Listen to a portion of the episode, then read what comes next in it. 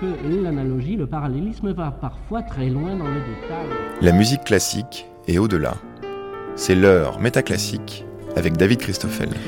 Dans une interview qu'il se donnait à lui-même en 1962, quelques semaines avant sa mort, le compositeur Hans Eisler affirmait qu'il n'y a pas d'évolution autonome du matériau musical en soi, ce n'est que dans son rapport contradictoire avec la société que la musique se développe, et c'est probablement parce qu'il n'était pas dupe des révolutions musicales qui viendraient se revendiquer en toute indépendance de quelques révolutions sociales que Hans Eisler a pu afficher une liberté musicale aussi franche en composant aussi bien des sonates que des leaders, des pièces de cabaret que des œuvres chorales encore reprises aujourd'hui en chant de manifestation en Allemagne.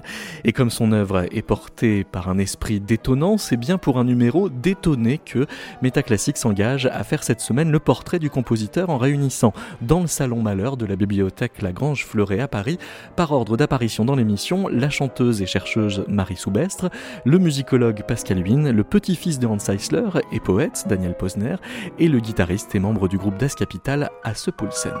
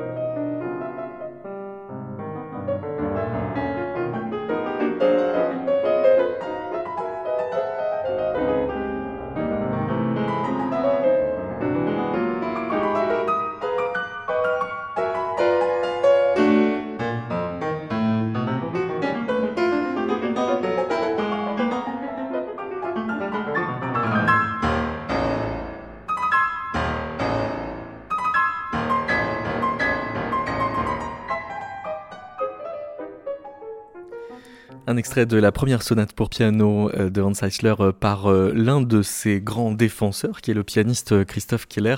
Bonjour Marie Soubestre. Bonjour. Cette sonate date du début des années 1920, ça veut dire qu'il est au moment de sa collaboration et en même temps du suivi de l'enseignement de, Schoenberg, mais il est dans quel rapport avec lui? Alors, son rapport avec Schoenberg, tout le temps où il est son élève, est particulièrement bon. Il, leur, il dit Je vous dois plus qu'à mes pauvres parents, parce que Schoenberg a beaucoup fait pour lui. Schoenberg le tenait parmi ses élèves les plus brillants il, il, s'y tiendra toute sa vie. Ensuite, enfin, leur relation s'est terminée à cette époque-là, parce qu'ils se sont retrouvés ensuite, mais par une rupture, pour un débat esthétique, en fait, qui les a séparés. Mais en tant que son élève, c'était, oui, ils avaient une relation particulièrement privilégiée. Mais quand il dit euh, c'est mon élève le plus brillant, ça veut dire qu'il essaye de le conduire vers la voie du disciple parfait? Ah non, je crois pas. Schoenberg, d'abord, il avait l'air un peu fou quand même. Enfin, je suis pas spécialiste de Schoenberg, mais bon. mais euh, non, et en fait, ce que dit Eisler, c'est que Schoenberg avait un enseignement très très très classique et qu'il enseignait la forme et il demandait pas du tout à ses élèves d'écrire comme lui la, rupture qu'ils auront, elle a lieu en fait parce que euh, on rapporte, je crois que c'est Zemlinsky, non, quelqu'un rapporte à Schoenberg des propos que, que Eisler aurait tenus devant Zemlinsky, disant qu'il supporte plus en rentrant d'un festival de musique moderne, on dirait aujourd'hui musique contemporaine, euh, en disant qu'il supporte plus la vanité de ces festivals et de cette musique et qu'il comprend rien à cette musique. Et Schoenberg pense que c'est une forme d'opportunisme de la part d'Eisler d'avoir dit ça pour essayer de se faire bien voir. Or, pas du tout. Donc euh, ils se disputent, Eisler lui dit mais alors on n'a on a pas tout puisqu'on y a des, on, a, on a des lettres mais qui répondent à des échanges qu'ils ont eu en vrai. Et Eisler dit euh, enfin il, y a une crise de sens, il y a une incompréhension en fait. Schoenberg, il, ne comprend même pas en fait qu'on puisse juger la musique avec des critères extérieurs à la musique. Ce que Eisler n'arrête pas de faire. Ah oui, parce que euh, en revanche, il va quand même prendre des éléments de son langage musical, donc la, série euh, dodécaphonie, qu'il en fait euh, une espèce de, procédé, mais qui pour lui n'est absolument pas une finalité. Oui, c'est ça. Pour lui, le style, c'est un, enfin, le style, c'est un des outils dans la main d'un d'un compositeur, mais c'est absolument pas une fin en soi. Écrire de manière dodécaphonique n'est pas intrinsèquement révolutionnaire. Écrire de la musique tonale ou post-tonale n'est pas intrinsèquement réactionnaire. C'est la fonction sociale de la musique qui devrait décider du style. Et c'est elle, aussi qui décide de si on a affaire à une œuvre réactionnaire ou pas. Alors, il se trouve que c'est un compositeur qui a beaucoup d'humour euh, et qui va manier le langage euh, musical avec euh, une espèce de, distance, mais quasiment intrinsèque au fait même de, faire de la musique avec des, motivations essentiellement sociales. Il se trouve, que, je crois que c'est en 1924 que Schoenberg lui passe commande d'une espèce de complément du Pierrot lunaire qui doit être donné à ce moment-là. C'est ça pour un concert et Eisler compose Palmström. Donc Palmström, c'est un personnage euh, inventé par le poète Morgenstern. Palmström, c'est un peu le pendant de Pierrot, du coup, pour Eisler. Euh, et, il compose donc cinq petites pièces qui sont pour, pour quatre d'entre elles rigoureusement dodécaphoniques, ce qui fait qu'il est quand même le premier à utiliser cette technique. Et c'est vrai qu'Eisler fait des blagues, des, blagues dodécaphoniques. Non, mais euh, plus sérieusement, non, mais par exemple. Ça vous paraît un oxymore de dire blague dodécaphonique Si, si, ça m'amuse. Mais je pense que ça l'amusait encore plus. Non, mais par exemple, la première, euh, sur le, donc, donc le principe du décaphonisme, c'est qu'on a des séries, et sa série commence par les notes La, Mi bémol, qui sont les initiales de Schoenberg, A, E, S. C'est évident, c'est écrit, tout le monde le dit. Moi, ça me paraît pas évident que Mi bémol ce soit E, S, que Schoenberg ça fasse E, S, mais voilà. C'est une manière de se comparer à Bach, en fait, non? C'est une manière de, se de, se comparer à Bach, effectivement, puis c'est un clin d'œil au maître, et euh, dans la dernière fois, à la dernière occurrence de la série, il remet pas les initiales ce qui évidemment euh, est inaudible pour quiconque, mais ce qui est drôle. Et ça montre aussi au passage quand même ces immenses facilités compositionnelles. Est-ce qu'on peut parler du contenu du, texte de ce poète euh, Morgenstern? Parce que c'est assez dada dans l'esprit, même si c'est pas revendiqué comme dada. Mais... Oui, puis c'est en fait, euh, bah, c'est parce que je suis là-dedans en ce moment, dans, là où j'en suis dans ma recherche, mais un des angles par lequel on peut le commenter, c'est le rapport à la nature, puisque c'est quand même le grand idéal romantique de, l'organicité hmm. entre la musique ou l'art en général et la nature. Et là, il y a bah, l'art pour l'art, celle du milieu. C'est euh, un autre personnage qui entend le, un, battement d'aile d'oiseau. Il dit Oh là là, j'ai une œuvre géniale qui me vient en tête. On vient pour l'enregistrer, puis il s'en souvient plus. Il y a aussi le, chant de printemps du compagnon de potence. Donc là, c'est pareil, c'est le, lead typique sur le printemps qui fleurit, voilà, la vie qui revient, sauf qu'en fait, c'est un pendu qui parle. Et euh, il voit des, les bourgeons qu'il voit percer, c'est à travers les trous faits par les vers. Et puis il y a aussi les, fleurs de tapisserie. Donc là, pareil, les fleurs et le romantisme, bon. Mais sauf que là, c'est des fleurs imprimées à l'infini et qui, au contraire, enferment dans une pièce.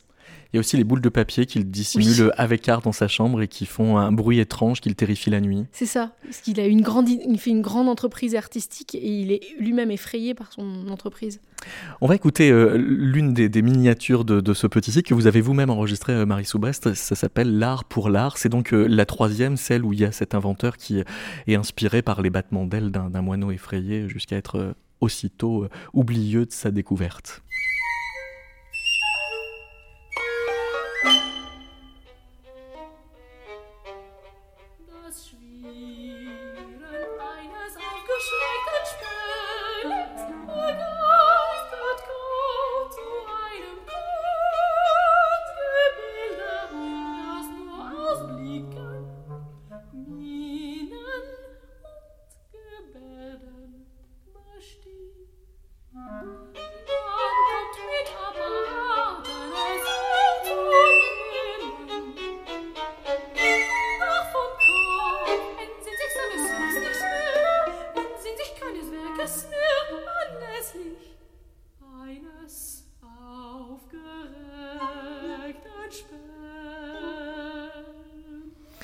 C'est donc euh, gentiment irrévérencieux à l'endroit de Schoenberg, ce qu'on vient d'entendre?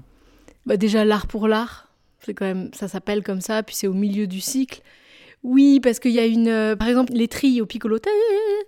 Ça, ça, ça représente les battements d'ailes. Ça représente les battements d'ailes du moineau, mais c'est un peu, c'est un peu nul, quoi. Je sais pas comment dire. C'est un peu le figuralisme. Euh. Oui, qui normalement se fait plus à ce moment-là. Oui, et puis par ailleurs, ça fait un peu mal aux oreilles aussi quand on l'a en live, le piccolo là dans l'aigu. Donc vous avez demandé aux musiciens avec qui vous avez travaillé de faire quelque chose de strident exprès? Bon, non, mais ils n'ont pas trop le choix. La, relation Eisler-Schoenberg, elle est essentiellement à, Vienne. il, il, écrit Je n'ai pas besoin du proverbe chinois qui n'honore pas son maître et pire qu'un chien pour constater que Schoenberg a été l'un des plus grands compositeurs du XXe siècle et au-delà. Ses faiblesses me sont plus chères que les qualités de beaucoup d'autres. J'adore cette citation. Non, en plus, elle est, elle est faite, j'ai plus l'année en tête, mais elle est en RDA de mémoire, oui. où il y a un enjeu particulier à se revendiquer de Schoenberg, qui est vraiment considéré comme la décadence en musique incarnée. Donc, c'est pour le coup, ça aussi, c'est très, très, très provocateur. Mmh, mmh. est provocateur, en fait, avec avec qui, enfin, quel que soit le contexte, il faut toujours comprendre à qui il s'adresse pour comprendre à, quel point, euh, dans, dans, quel sens il tord le bâton. Bonjour euh, Pascal Wynne. Bonjour. On est dans, les années où donc Eisler euh, va euh, faire la connaissance de Kurt Weill, dont vous êtes spécialiste. Ça se passe comment leur rencontre? Alors en fait, je vous écoutais parler de, d'Eisler et de, et de Schoenberg. Je ne sais pas si vous le savez, on, l'oublie souvent, que Weill aurait pu devenir l'élève de Schoenberg en 1920. En fait, il se cherchait à l'époque. Il n'était pas du tout content de, de l'enseignement qu'il avait à Berlin avec Humperdinck.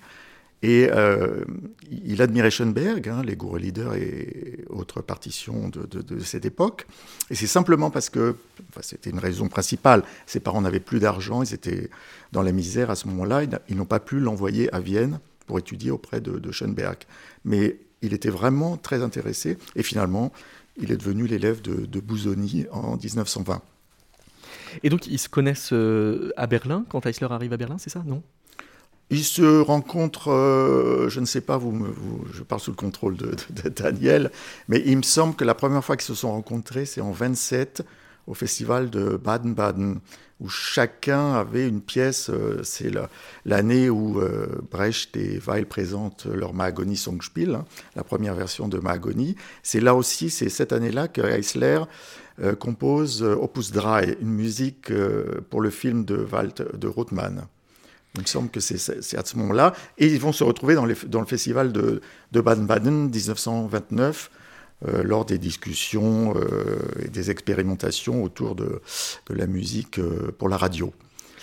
Marie Soubestre nous avertit que, que, Schoenberg et Eisler, pour le coup, appartiennent à deux générations différentes, dont la plus jeune est devenue adulte pendant la guerre. Sur le plan musicologique, cette génération est frappée par ce que vous appelez la, crise de la salle de concert. Pour le coup, Eisler et euh, Weil sont exactement de la même génération, puisqu'ils sont nés la même année. Deux ans près. Et alors, ils se divisent un peu quand même, non? Oui et non. Euh, la, chose la plus importante, à mon avis, euh, dont il faut parler, c'est ce choc des générations au sein de la musique nouvelle dans ces années-là, 1920-1925. Il y a vraiment une lutte entre les compositeurs de la génération de Strauss, de, de, de Pfitzner, de Schrecker même, pourtant qui est quelqu'un de très, de très apprécié au sein de la, musique, et les jeunes compositeurs qui décident qu'il faut vraiment revoir euh, complètement le champ de la création musicale et qui luttent notamment contre l'influence euh, de Wagner dans, dans l'opéra. Donc ça, c'est la, la, première... Euh, ça, c'est ce qui les relie plutôt voilà, c'est ce qui les relie contre la vieille génération. D'accord. En revanche, il y a des choses qui les divisent. Euh, c'est par exemple la, montée, la montée de l'industrie musicale, euh, envers laquelle Weil est plutôt complaisant, alors que Eisler est carrément opposé. Oui, mais ça c'est évidemment lié au, développement des mass médias, euh, la radio, etc. Et en effet, Eisler, tout autant que Cadorno par exemple, réfute cette, euh, cette dimension euh, musicale, alors que Weil l'accueille et continuera de le faire d'ailleurs aux États-Unis. Alors ils sont tous les deux sollicités par Brecht, est-ce qu'ils le sont de la même façon? Alors d'abord en 1927, donc Brecht et Weil se rencontrent. Donc l'idée en fait commune, c'est de revoir le drame musical, l'opéra, et d'en faire une version actualisée. Donc il décide d'écrire ce Mahagoni Songspiel, qui est une sorte de cantate scénique, mais en même temps, il travaille à la version longue de cette œuvre qui va devenir, qui va être Grandeur et décadence de la ville de Mahagoni, l'opéra, en trois actes créés euh, en 1930. Au début, euh, Weil et Brecht euh, sont tout à fait euh, euh, enclins à partager leurs idées, mais très vite, en fait, des divergences apparaissent, notamment sur le rôle de la musique. Parce que Brecht considère que l'opéra est un genre qui doit être complètement revu, qui est mort, alors que Weil au contraire, tient à garder toutes ses prérogatives de compositeur d'opéra. Et en fait, toute cette lutte, en fait, on la retrouve dans la genèse de l'opéra Mahagoni. Ça, c'est des oppositions qui sont beaucoup plus idéologiques finalement que, que musicales pour vous, Marie Soubestre? Moi, j'y réfléchissais là. Moi, j'ai l'impression que la, divergence entre entre Eisler du coup et, Weil, elle, elle, enfin la divergence, la, différence plutôt, elle est dans. Euh, enfin, je, je les ai pas toutes en tête, mais il me semble qu'il y a des citations de Weil où il dit euh, que l'avenir de la musique, c'est la fusion entre la musique populaire et la musique savante. J'ai pas le truc exactement en tête, mais des choses comme ça. Et c'est vrai que ça, on trouvera jamais ça chez Eisler. En fait, jamais Eisler n'est prescriptif pour, trouver, pour proposer. Jamais, voilà, jamais Eisler ne propose de solution musicologique ou stylistique à la crise de la musique. Donc ça peut donner des convergences, il peut, se trouver qu'il compose des choses qui ressemblent à du Weil, il peut se trouver qu'il compose des choses qui ressemblent à du Schoenberg, mais la question c'est toujours pour qui il compose, sur quel texte, dans quel contexte, et, euh, puis surtout, enfin... Et moi, c'est ça qui me fascine chez Eisler, c'est qu'autant dans sa pensée que dans sa musique, c'est encore plus fort, euh, la, contradiction dans laquelle il est, il cherche jamais à la résoudre, il nous la livre telle qu'elle. Alors que j'ai l'impression que chez Weil, que je connais moins, il y a y a l'idée qu'on va trouver une solution, qu'il y a que qu'il va trouver une manière de composer qui va justement nous sortir des contradictions dans lesquelles on est. Parce que, comment ça se fait alors, Pascal Vine, que euh, avec euh, des, avis euh, assez divergents sur des questions comme celle-ci, il se trouve à composer parfois des musiques qui se ressemblent tous les deux? Parce que il quand même il ils accueillent un certain nombre d'influences qui sont plus ou moins communes. La musique populaire, la musique de marche, la musique, euh, ce sont finalement c'est dans l'air du temps. Même s'ils ont des, des orientations Ils n'accueillent pas dans le même esprit, mais ils accueillent tous les deux, d'accord. Ne serait-ce que par exemple dans le, le Zeitungsausschnitt, le recueil de, de, poèmes de 1927, on voit que là, euh, Eisler euh, recueille toutes ces influences. Oui, oui. Vous, seriez prêt à relever le défi si je vous mets une musique de l'un des deux à reconnaître? Allons-y, oui.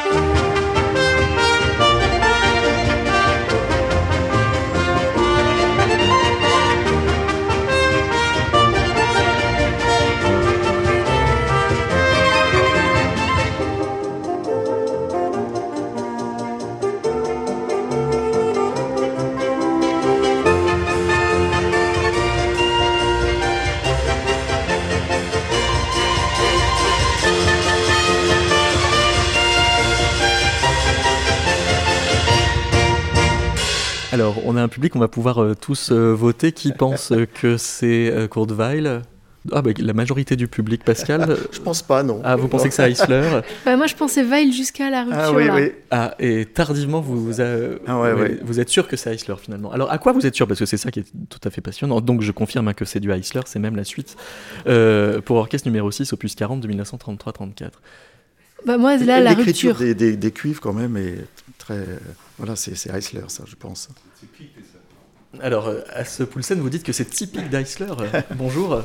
Bonjour. Pourquoi c'est typique d'Eisler?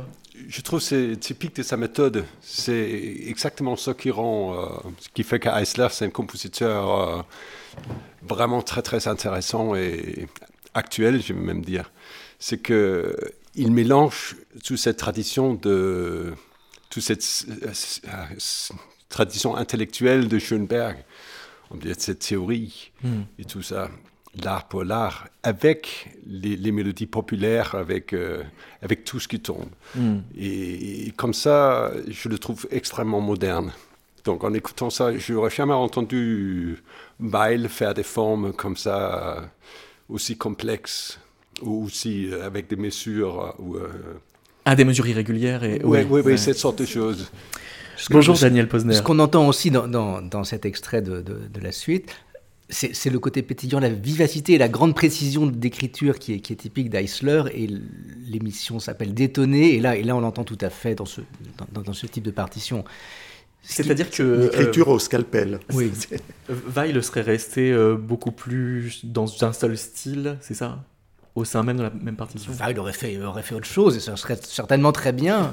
Peut- Peut-être plus sirupeux, mais si j'étais méchant.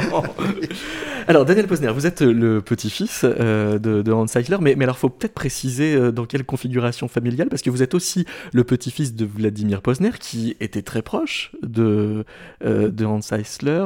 C'est qu'en fait, votre mère était la belle-fille hein, de, de Hans Eisler, C'est pour être précis, c'est ça? C'est ça. Enfin, Oui. Ces familles se sont croisées, et c'est pas ces familles en soi qui sont intéressantes, c'est le fait qu'elles Qu'elles se sont croisées. liées euh, à l'histoire du XXe siècle, faite de, de, de guerres, de révolutions, d'émigrations, euh, d'émigrations successives euh, et de parcours artistiques et politiques dans, dans cette histoire du XXe siècle. Voilà, c'est ça. Bah, Peut-être que pour raconter qui- un peu qui euh, cette rejoint. histoire, il faudrait commencer, j'ai l'impression, par la rencontre de vos deux grands-pères, en quelque sorte. C'est-à-dire la rencontre de Hans Eisler et de Vladimir Posner à Paris en 1933. Oui, grâce à Hitler. Oui, en quelque sorte, c'est-à-dire que tous- Euh. tous les deux euh, euh, répliquent à l'arrivée d'Hitler au pouvoir en venant à Paris. Eisler, euh, il y a un mot qu'on n'a pas prononcé depuis tout à l'heure, euh, c'est le mot de politique. Il était bien là quand même. hein, Euh, Il était là sous-jacent. Alors on a longtemps euh, limité Eisler à un musicien politique, ce qu'il est, euh, et c'est loin d'être uniquement le cas. Il est vraiment beaucoup plus intéressant, riche que ça. Euh, mais il était très engagé euh, politiquement, il était communiste, il était antifasciste. Euh, en 1933, euh, Hitler est arrivé au pouvoir et il n'était plus en Allemagne à ce moment-là, il était brièvement en voyage et il n'est pas rentré pendant 15 ans. Il a donc euh, voyagé dans différents pays là où il trouvait des, des boulots, notamment dans le cinéma, dans le théâtre, musique de cinéma, musique de scène. Il est donc allé à Paris et il a rencontré mon autre grand-père, Vladimir Posner, qui était lui un écrivain d'origine russe, communiste également, juif également, euh, qui s'est beaucoup occupé d'accueillir les réfugiés antifascistes qui arrivaient d'Allemagne en 1933. Donc ils se sont rencontrés en 1933 au Select, où nous nous sommes également rencontrés. Hasse. Et alors, oui, ils ont émigré aux États-Unis euh, en même temps? Et ils n'ont pas émigré aux États-Unis en même temps, mais ils ont émigré aux États-Unis euh, au deux. tout début des années 40, chacun de leur côté. Voilà. avec euh, des activités très différentes? Oui, puisque Vladimir Posner Ne composait était pas de ro- musique. romancier, il a aussi travaillé comme scénariste à Hollywood, et Eisler a émigré d'abord à New York, où il a fait un projet de recherche expérimentale sur la musique de film et sur les possibilités que la musique nouvelle pouvait apporter à la musique de cinéma, avant de rejoindre Hollywood, où il a fait des musiques euh, hollywoodiennes, euh, de, son, de son mieux, euh, en en souffrant beaucoup. Il expliquait qu'Hollywood lui ruinait l'oreille. Euh, et entre deux films, il a fait des musiques pour piano, des sonates, des cycles de leader, de la musique de chambre. Et il a également retrouvé Schoenberg et Brecht à Hollywood et Vladimir Posner aussi. Voilà. Et il a bien connu Charlie Chaplin là-bas. Il était très ami avec Charlie Chaplin.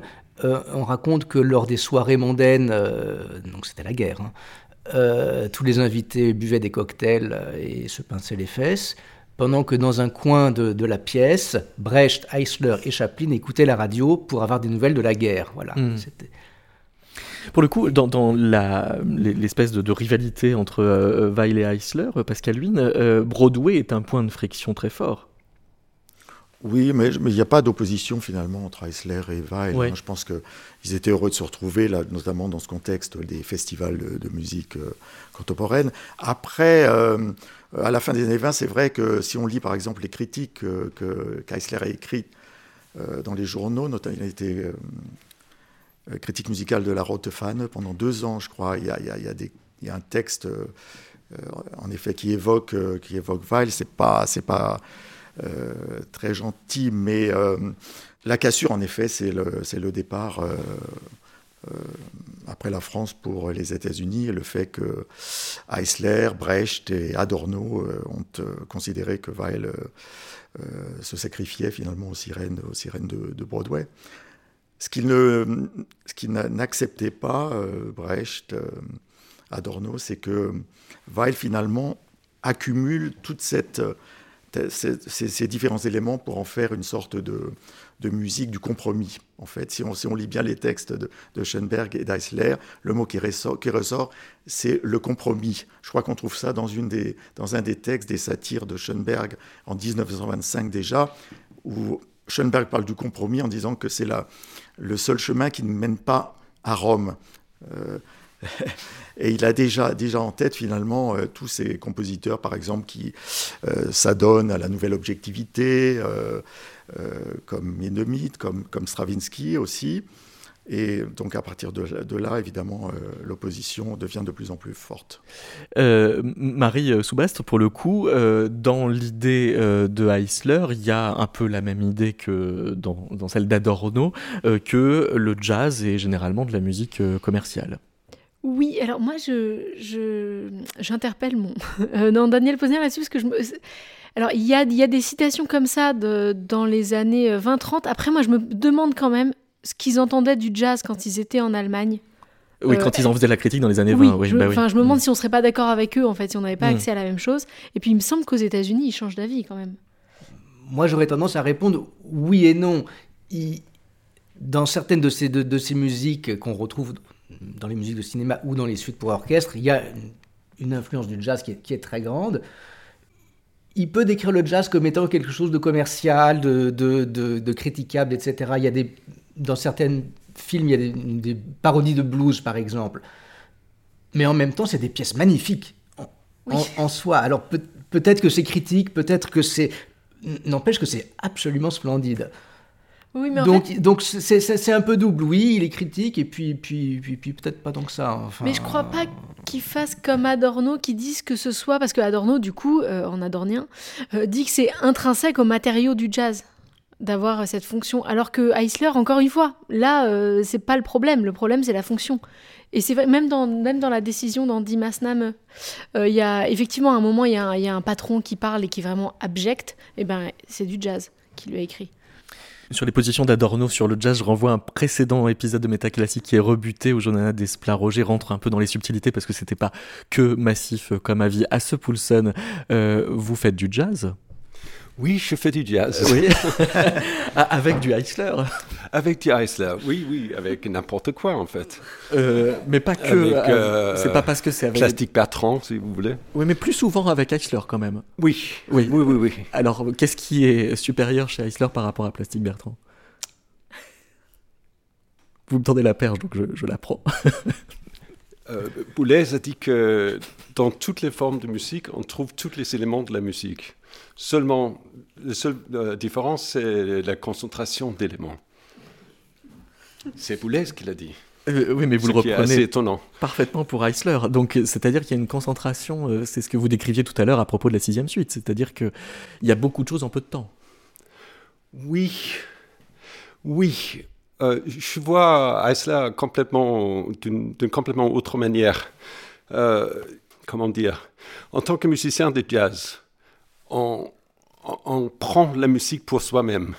C'est-à-dire, on, joue un morceau, n'importe quel morceau.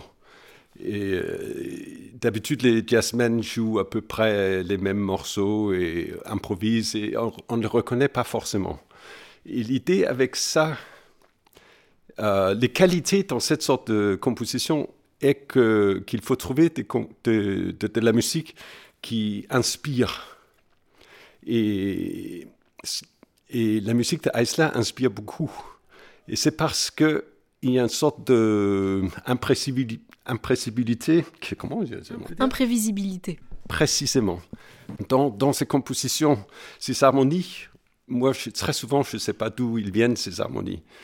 Euh, il a suivi des mots, il a des formes. Si on prend les compositions de Weil, il suivait tout ce que j'ai pu trouver de lui, a suivi euh, les formes de Broadway, c'est-à-dire les 8 mesures, 16 mesures, les 32 mesures. Et quand on improvise, ça veut dire 1, 2, 1, 2, 3, 4. Si on prend quelque chose de, de, de Eisler, on dire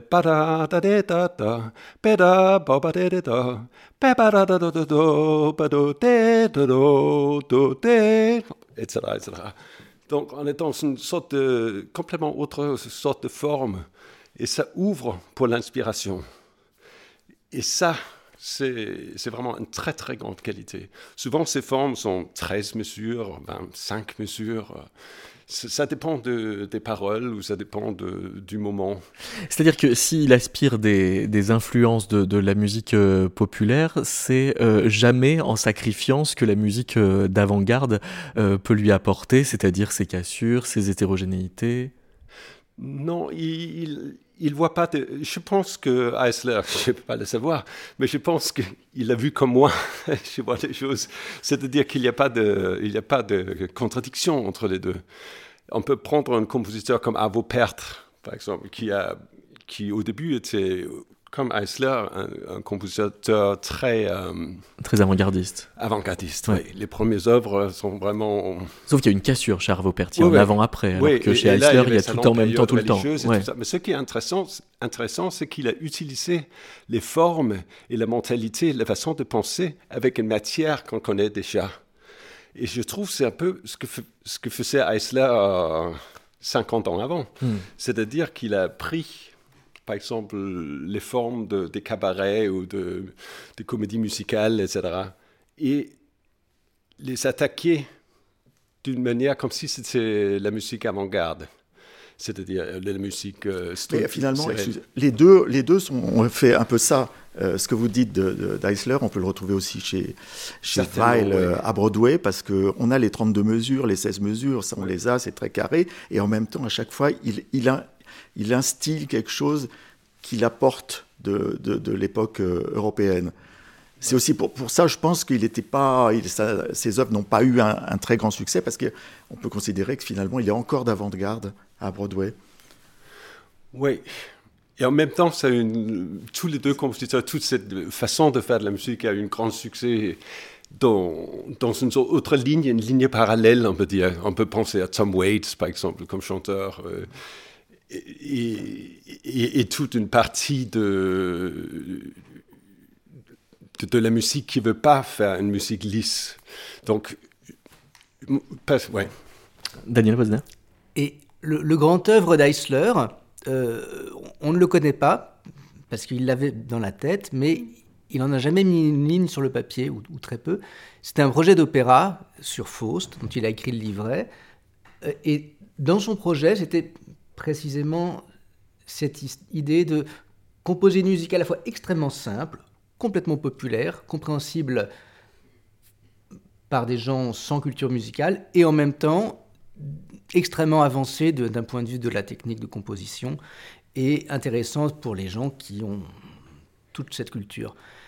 Euh, il a voulu mettre tout ça ensemble, euh, sauf que le livret a déplu aux autorités d'Allemagne de l'Est puisque c'est un Allemand de l'Est qui l'a composé. C'était en 1951 ce, ce projet, c'est ça 51, 52, je crois.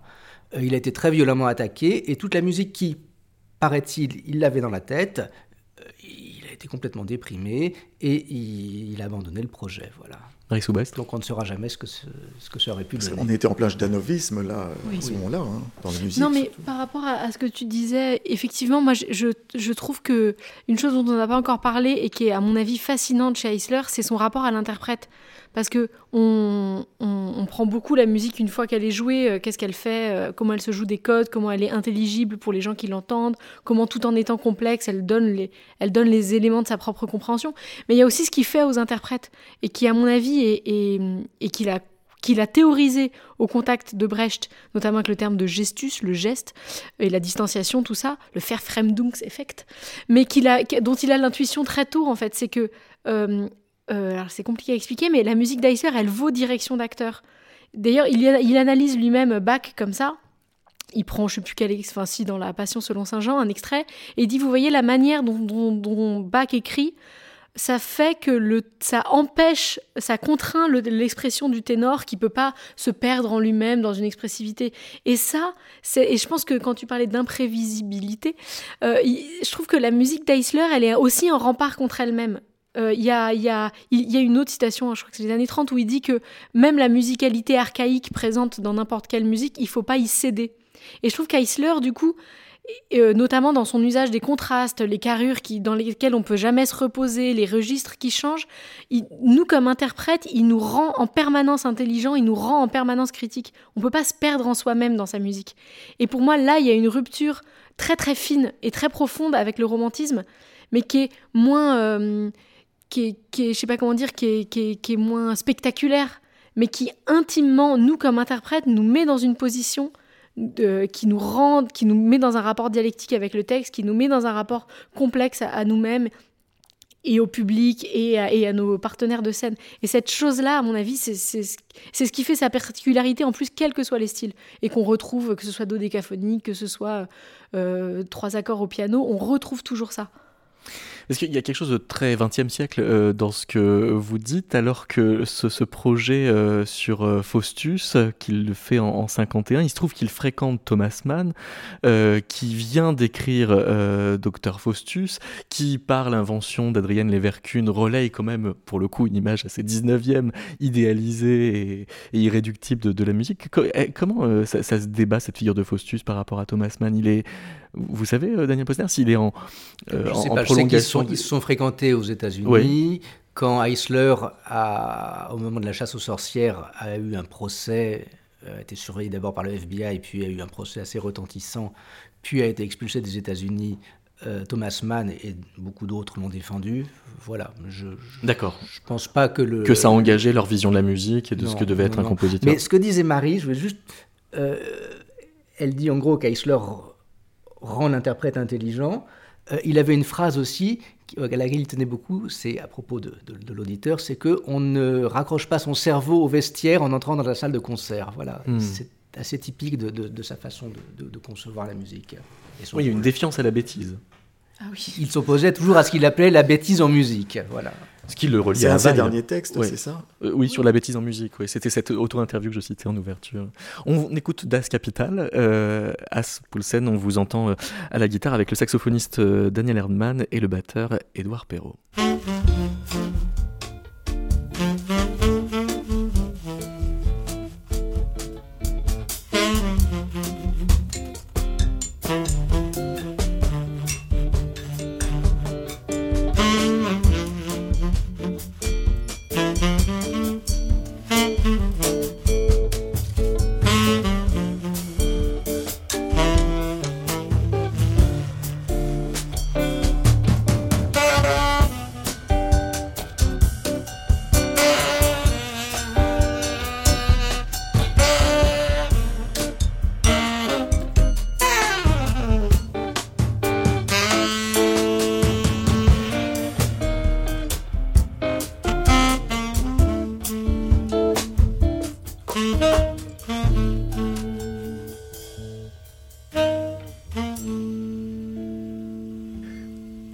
Parler d'une reprise Oui, on peut. C'était euh, quand on a fait le premier disque sur la musique de Hans Eisler. Daniel Erdmann, le saxophoniste, il, euh, est formé à l'Académie Hans Eisler à Berlin. Donc il avait cette idée depuis longtemps de, de faire la musique sur Eisler faire un répertoire Eisler. Mais entre nous deux, entre Daniel Erdmann et, moi, on s'est partager quelques morceaux. Et Daniel, il m'avait donné une dizaine de morceaux, fait, fait les arrangements de ces, morceaux. Et Auf den deutschen Mond, à la lune allemande, c'était un de ces morceaux. Et euh, je l'avais juste fait un arrangement très vite. Edouard, il avait envie de jouer une bossa nova. Donc, je dis, bon, on fait un bossa nova. Et cette mélodie, ça s'apprête très très bien. Donc, je vais créer la mélodie. Et on est arrivé en, studio de répétition et j'avais découvert que je n'avais pas vu que c'était en majeur. je l'avais écrit tout comme si c'était en mineur. Ça, c'était comme euh, Insensate, c'est grand bossa nova comme ça. Oui, c'est ça. Donc c'est une faute, mais on se dit, oh, mais ça sonne super bien. Donc à la fin, c'est un morceau qu'on joue tout le temps, à, chaque concert. C'est notre rappel. Donc c'est une, une, faute. Mais ça peut. C'est aussi notre méthode, parce qu'il faut avouer que. Pour, pour, moi ou pour un musicien de jazz, euh, c'est important de prendre la musique et de de faire de sorte que c'est ma musique, c'est notre musique. C'est-à-dire, c'est une musique d'aujourd'hui. Et ce qui rend une musique euh, stylistique ou qui les situe dans une certaine période, c'est surtout les harmonies, les arrangements. Bien sûr aussi les orchestrations, mais c'est surtout les harmonies. Et euh, donc ce, morceau, j'ai juste viré les, les, harmonies de Eisler direct. Euh, oui. Oui, oui, oui. Mais dans d'autres, c'est, dans d'autres compositions, c'était les harmonies qui étaient euh, les plus intéressants du hmm. morceau, ou, le, le, le, truc central, c'est ce qui a donné les couleurs. Donc, on a passé les arrangements là-dessus. Mais il y a, il y a sur cet autre, le deuxième disque qu'on a fait, il y a un morceau, Die Haltbar Graugans. Et là, euh, il y a la mélodie mais je fais une sorte de ligne de, de, de, basse ou de guitare.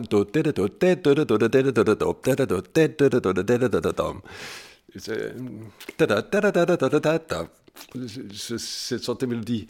Et ça fait qu'on n'entend pas cette, je veux dire, excusez-moi, cette lourdeur de, de, de, la musique des années 20 et 30. Oui, parce que pour vous, c'est quand même de la musique datée.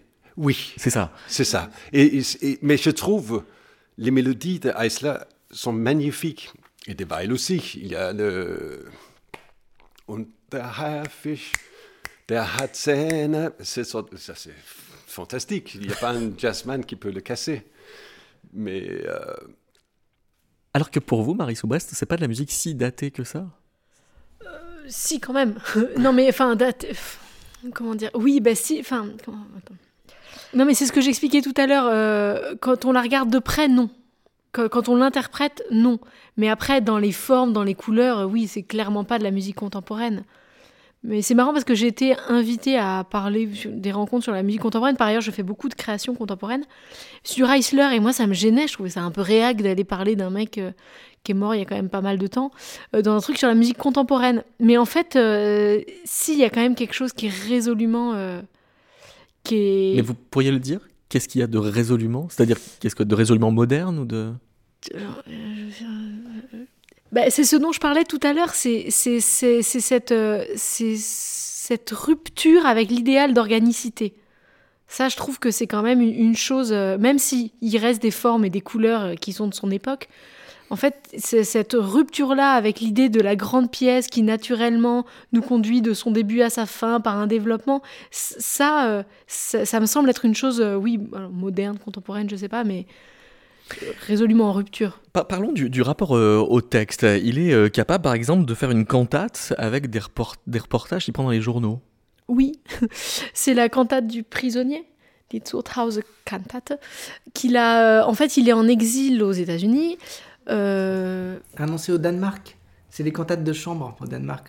Oui, mais celle-là, elle est. Ah, celle-là, il l'a fait plus tard bah, elle est de 37, mais elle est d'un article que j'ai retrouvé qui, qui, paraît dans le quotidien du, ou, le, ou l'hebdomadaire, je sais plus, le quotidien peut-être, du journal euh, du Parti communiste américain.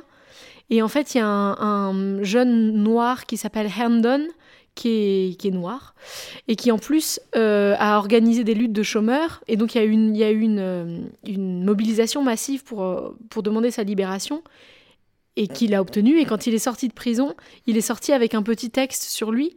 Et donc, on a cet article de euh, New Masses, je crois que ça s'appelle, et, article, euh, et article. Et Eisler le paraphrase, en fait, tout simplement, en allemand, garde la petite chanson que le prisonnier a sortie de sa poche en sortant de prison en anglais, et, et, la, et la met en musique en anglais, et sinon, on fait une cantate d'après cette coupure de journal.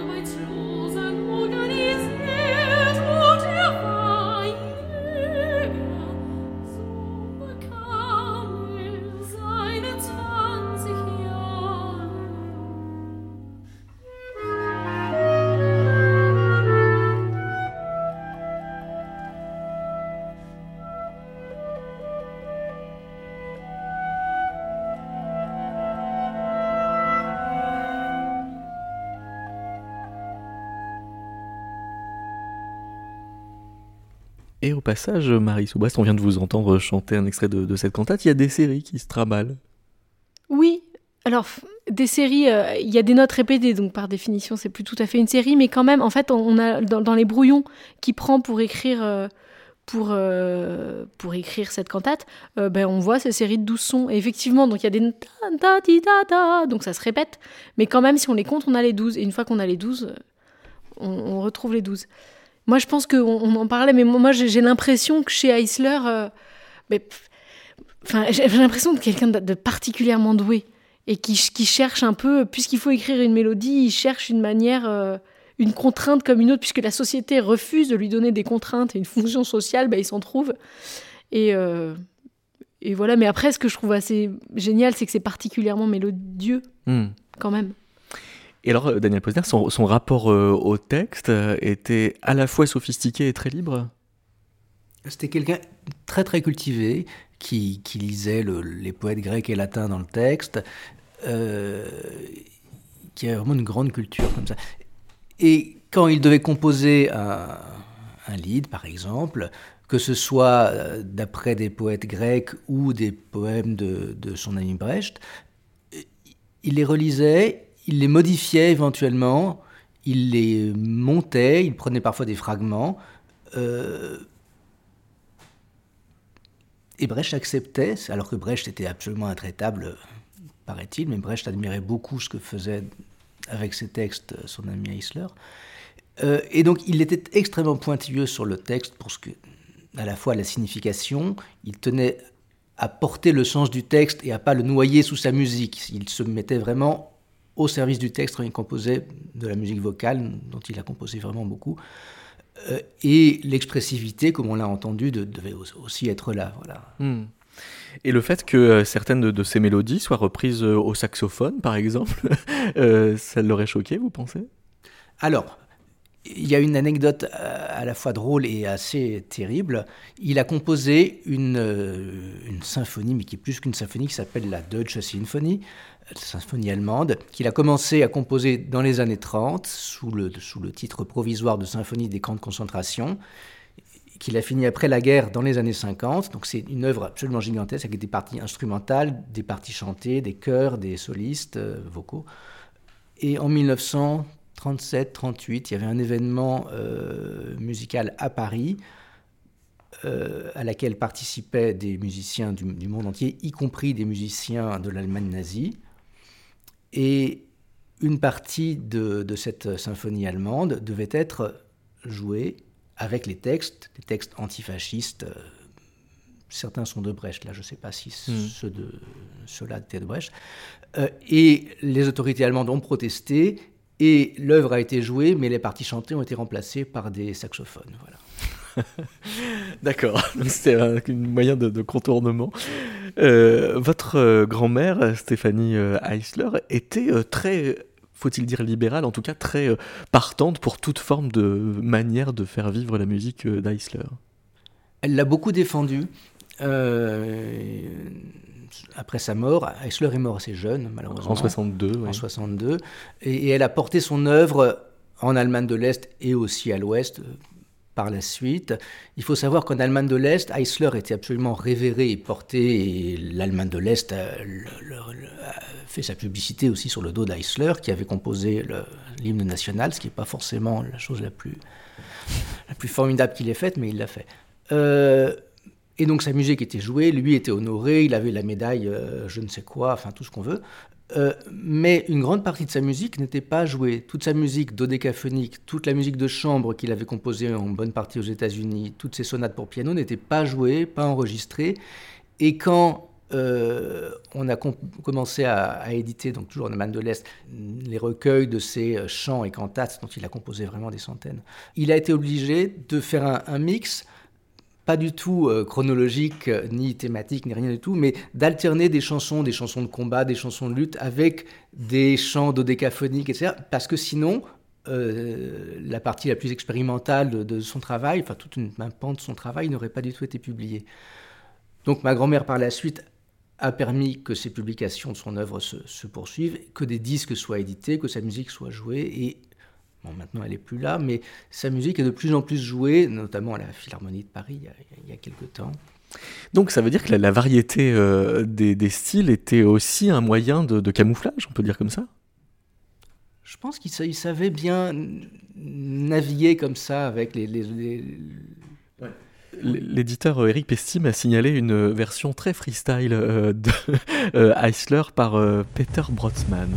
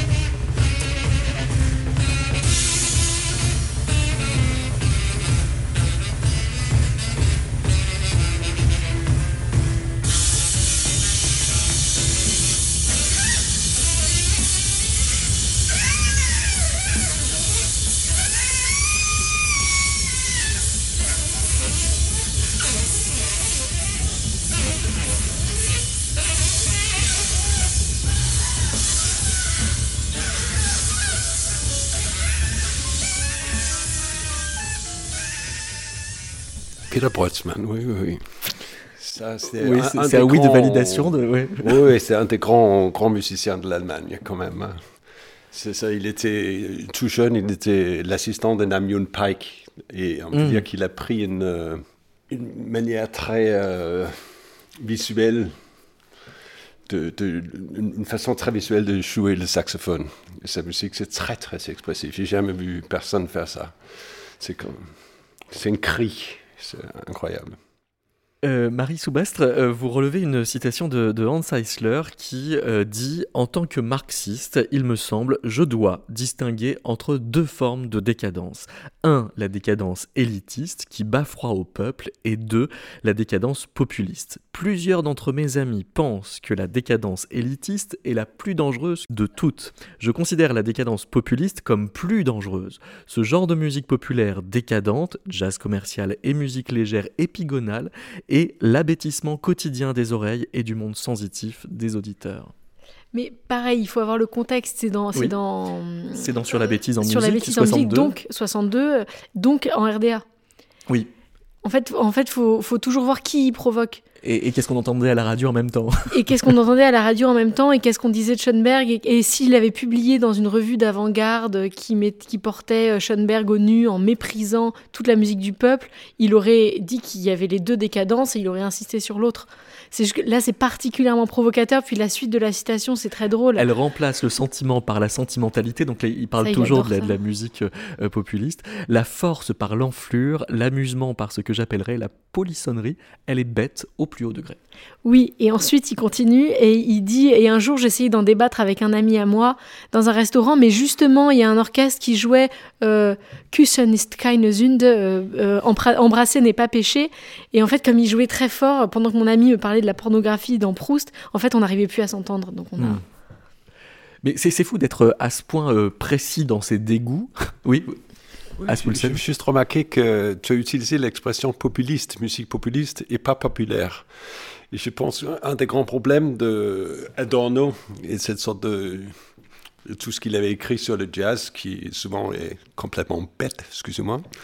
J'adore Adorno, mais là. Et je pense que c'est qu'il ne pas, il comprend pas le raffiné dans le populaire, et il distingue pas entre populiste et populaire lui qui était une telle euh, sabot.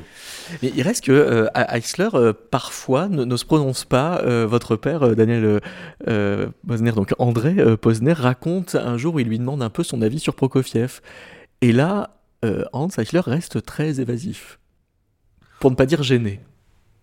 Oui, mon père aimait beaucoup Prokofiev. je crois qu'Eisler n'a pas du tout aimé les, les musiques qu'il a fait pour, pour Eisenstein, je crois. D'accord. Ah oui. Alors, est-ce que je, j'interprète peut-être, mais je, pense que Eisler avait son goût pour la concision, pour le fait que le matériau musical était destiné suffisant pour telle durée de musique et que c'était pas la peine de tirer la ligne en gros. Je sais qu'il a dit, fait des remarques comme ça un peu sur des choses de Shostakovich aussi, sur je ne sais plus quelle symphonie de Shostakovich qui, qui dure une heure et, je leur disais qu'il y avait assez pour faire 15 minutes. quoi. Voilà. D'accord, c'était un procès sur en les, remplissage. Sur les mélodies, euh, sur les films d'Eisenstein aussi, il trouve que c'est redondant. En fait, que quand la musique sert à exprimer ce qu'on voit déjà à l'image... Euh, ça sert pas à grand chose. Mais sur euh, Wagner, alors je sais plus, je crois que c'est dans l'interview qu'il donne une, une, très longue interview, il dit euh, mais vous vous rendez compte cette musique, est-ce que c'est décadent, c'est sirupeux, regardez, prenez Tristan, il joue au piano, il dit là, vous voyez la décadence de la bouche, c'est beau hein. Et je trouve que, ah je trouve que cette espèce d'aveu, euh, c'est là où il est brillant, Eisler, en fait. C'est qu'il sait bien qu'il y y a des choses. des contradictions. Oui, il y a des choses qui résistent quand même à, l'analyse. Il y, a, des pièces où il fait des citations d'opéra de, de, de, Wagner et quelqu'un lui en fait la remarque et dit oui, mais il faut bien citer les maîtres. Ben oui. On, parlait à Eisenstein, il faut aussi dire donc toute l'activité de musique de film qu'a pu euh, avoir euh, Hans Eisler. Par exemple, c'est Chris Marker qui fait euh, l'entremise pour qu'il arrive à composer pour Alain René. Oui, Alain René donc préparait son film Nuit et brouillard. et en effet, grâce à Chris Marker, il a écrit à, à Eisler pour lui demander d'en composer la musique parce que René pensait que c'était important d'avoir un musicien allemand pour faire la musique de, ce film. Par chance, Vladimir Posner était chez Eisler à ce moment-là pour euh, réceptionner la lettre qui était en français et convaincre Eisler qui voulait pas du tout au départ faire cette musique. Ah oui, donc c'est d'abord Vladimir Posner qui fait euh, Oui, c'est les hasards, mais... Euh, et donc Eisler a, fini, a accepté, il est venu à Paris, il a composé cette musique en 15 jours ou 3 semaines. C'était très très difficile pour lui parce qu'il y avait les images à visionner, que c'était absolument terrible. Alors il a tenu le coup grâce au cognac, je crois. Euh, il a composé cette, musique qui est superbe. C'est une demi-heure de musique continue comme ça, qui sous-tend tout le film. Quand elle a été enregistrée, c'est Alain René qui raconte ça, tous les musiciens ont pensé que c'était un moment vraiment un peu exceptionnel comme ça. Ils ont pensé que les moments les plus terribles du film, tous les musiciens de l'orchestre allaient jouer ensemble, quelque chose de très très émouvant comme ça et très fort. Et Eisler dit non, là il y a juste euh, une flûte et une clarinette. Voilà, et donc cette musique est, comme ça. Et donc elle existe dans le film et elle vraiment elle le sous-tend entièrement. Et depuis qu'elle est éditée comme une pièce de musique indépendante, elle a été jouée plusieurs fois en concert et elle, elle garde toute sa force et toute sa valeur comme ça. Eh bien, c'est avec cette musique que nous avons terminé cette euh, émission détonnée. Merci beaucoup, Daniel Posner. Merci, Marie Soubrest, à ce Poulsen et Pascal Huyn. Et merci à la Bibliothèque Lagrange Fleuret d'avoir accueilli l'enregistrement de cette émission.